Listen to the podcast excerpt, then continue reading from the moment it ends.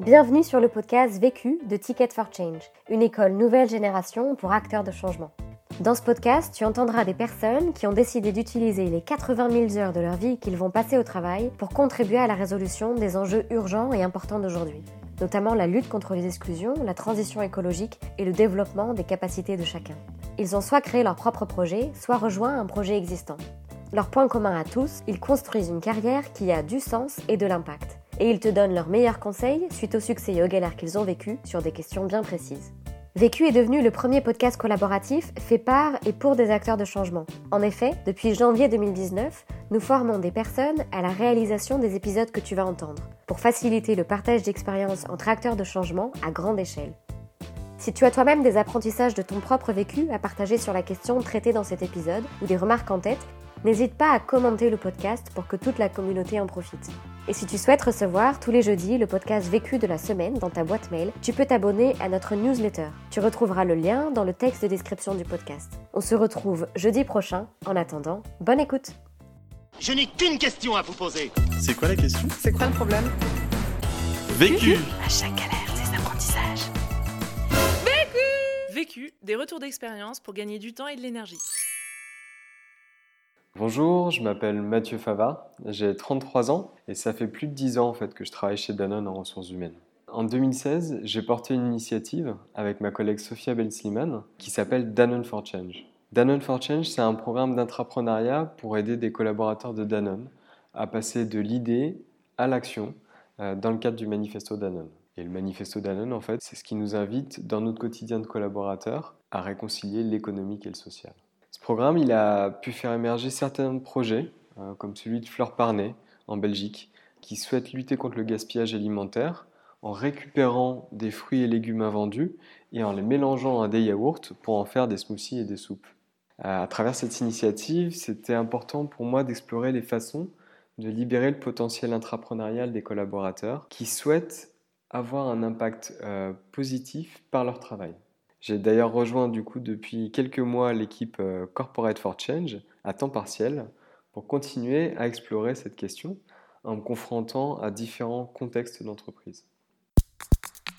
La question. À quel moment et à qui parler de mon projet? Le vécu. Personnellement, du coup, c'est une question que je me suis posée assez vite en fait, au moment où moi-même j'ai décidé de passer à l'action. J'avais à la fois à ce moment-là beaucoup d'enthousiasme et d'envie euh, de parler de mon idée, euh, mais aussi de la crainte. Euh, cette crainte que mon idée soit rejetée et qu'elle ne puisse pas voir le jour. Premier apprentissage. Alors le premier apprentissage que j'en ai tiré, c'est le fait que d'en parler en premier lieu à ses collègues les plus proches, ça renforce la confiance. Au début, il s'agissait en fait que d'une idée qui était évoquée dans une conversation avec Mathieu Dardaillon de Ticket for Change. Petit à petit, en en discutant avec mon cercle proche, cette idée a pris forme euh, grâce à un regard bienveillant et impitoyable que seules nos connaissances les plus proches sont capables de nous apporter en fait. J'en ai donc parlé à des personnes de l'équipe Talent euh, chez Danone, de Danone Communities, qui est très en lien avec les sujets du social business, et avec le directeur notamment de l'Open Innovation euh, de l'époque. Je suis sorti de ces conversations rassuré aligné et déterminé à donner vie à cette idée. Deuxième apprentissage. Le deuxième apprentissage pour moi, c'est que le fait de tester son idée avec les potentiels bénéficiaires, ça valide la pertinence de son idée. Pour la petite anecdote, en fait, il y avait un événement qui chaque année réunit 60 euh, millennials de Danone pour discuter de vision, de stratégie, etc. avec le top management de Danone. Et grâce euh, justement à la conversation que j'avais eue avec le directeur de l'Open Innovation quelques semaines plus tôt, celui-ci a animé euh, une séquence pour, entre guillemets, tâter le terrain auprès de ces jeunes qui correspondent très bien à la cible de ce type de programme. La séquence, elle avait été filmée et il leur avait d'ailleurs posé la question à la fin s'ils étaient intéressés pour vivre euh, un programme de ce type chez Danone. Et à ce moment-là, ils sont tous levés, exprimant un oui franc et massif. En voyant les images, du coup, j'étais très ému de voir leur réaction. Entre guillemets, je venais vraiment d'avoir le feu vert euh, d'une partie des bénéficiaires. L'impact que ça a eu, c'est euh, pour moi beaucoup de confiance en fait. Et justement, le fait que ça a été filmé, cette image-là m'a porté tout au long du projet.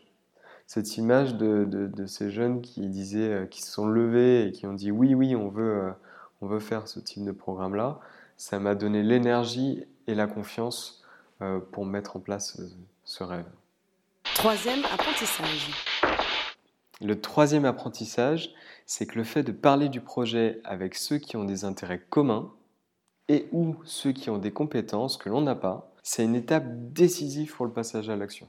Pour moi, en fait, un intrapreneur, il réussit jamais seul. On a toujours besoin soit d'un appui, soit d'un contact, soit d'une compétence que l'on n'a pas. En ce qui me concerne, je ne connaissais quasiment rien en fait à l'entrepreneuriat et encore moins euh, sur comment accompagner les intrapreneurs. Je n'étais pas forcément le plus légitime pour faire ce type de programme et bien évidemment, c'était ni dans mes objectifs ni dans ma fiche de poste. Du coup, il a fallu trouver des alliés et des partenaires qui pouvaient m'apporter tout ça. J'ai donc eu la chance d'échanger avec Sophia Bensliman, que j'ai citée au début, qui travaillait, elle, dans l'équipe en charge du déploiement du manifesto, de co-construire ce programme avec Corporate for Change, qui ont cette expertise d'accompagnement d'entrepreneurs, et de partager mon projet avec ma hiérarchie pour avoir du temps, en fait, pour réaliser ce rêve. Un conseil pour identifier, prendre contact avec euh, des personnes qui vont être déterminantes dans son projet, bah, avant de regarder dehors, il faut regarder dedans. C'est-à-dire avant de regarder autour de soi, il faut regarder ce dont on a besoin soi. Euh, c'est important d'aller regarder quelles sont les compétences que j'ai pour faire ce projet et quelles sont celles que je n'ai pas. Quel est le réseau que j'ai? Quel est le réseau que je n'ai pas? Et du coup, en fonction des personnes qu'on a besoin d'approcher et des compétences qu'on a à aller chercher, c'est déjà dans un premier temps activer son premier cercle qui lui-même va nous donner accès au deuxième cercle et ainsi de suite jusqu'à temps d'avoir les bonnes personnes pour s'entourer autour de son projet. Quatrième apprentissage.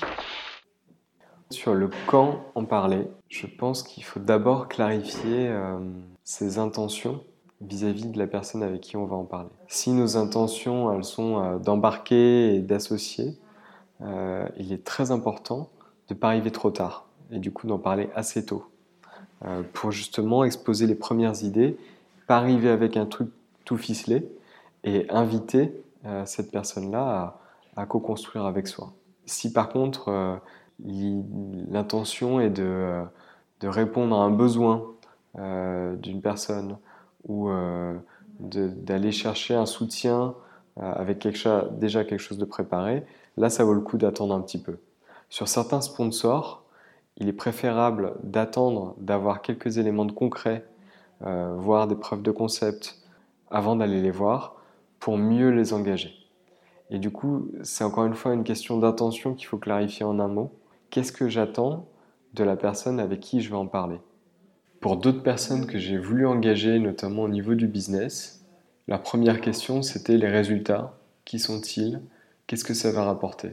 Et là, parfois, je me suis senti un peu démuni euh, parce que je n'étais pas encore prêt à parler de tous ces impacts concrets. Et du coup, là, je préférais attendre justement de laisser plus les, les projets euh, grandir et s'épanouir pour euh, après leur présenter les fruits de l'arbre et non pas la graine de l'arbre. Cinquième apprentissage. On se pose souvent la question à qui et quand parler de son projet, mais moins du comment leur en parler. Moi, je garde de cet apprentissage l'importance de laisser l'espace à ses interlocuteurs pour co-construire ensemble et ce, assez tôt dans son projet. Par exemple, pour la première réunion avec ma hiérarchie, j'avais invité l'équipe de Corporate for Change et ma collègue euh, Sophia Bensliman. Et avant de nous jeter sur le concret de l'opérationnel de ce projet, nous avons dédié cette séance au pourquoi on devait faire euh, ce projet. Pour ça, j'étais venu avec la photo de Muhammad Younous et de Franck Ribou au moment où eux-mêmes étaient aux prémices de l'aventure de Dan Communities, euh, en disant que justement pour Dan Communities, tout avait commencé par une rencontre. Et avec ce geste, j'invitais les participants à imaginer ce que pourrait donner notre rencontre entre Danone et Corporate for Change, et euh, en nous concentrant plus sur la vision et ce que ce programme devait apporter à Danone, les participants et notre écosystème. À la sortie de cette réunion, en fait, mon responsable m'a demandé justement de faire un, un prototype simple et très rapide à mettre en œuvre. Et pour moi, c'était la meilleure façon de voir qu'il était embarqué. Conseil. Pour gagner du temps. Alors mon conseil pour euh, gagner du temps, ça serait parler de son projet encore et encore et encore et embarquer. En fait, ça porte euh, le projet, ça accélère les idées et les solutions et ça réduit sa propre charge euh, car les autres ont envie de s'impliquer. Conseil Pour gagner de l'énergie. Mon conseil pour gagner de l'énergie, ce serait cette fois-ci de discuter avec les bénéficiaires du programme. En fait, quand on discute avec eux, soit on a des bonnes nouvelles et ça donne envie de continuer, soit euh, ce sont de mauvaises nouvelles et là, ça donne aussi envie de se battre pour eux et, et de faire advenir les choses. L'autre question La question que je me pose en ce moment, c'est comment relancer la machine aujourd'hui? Comment embarquer les décideurs pour passer de la preuve de concept à un programme durable et reconnu? Vu, Vécu. vaincu. Pour plus de vécu, clique vécu.org. Voilà, ça répond à votre question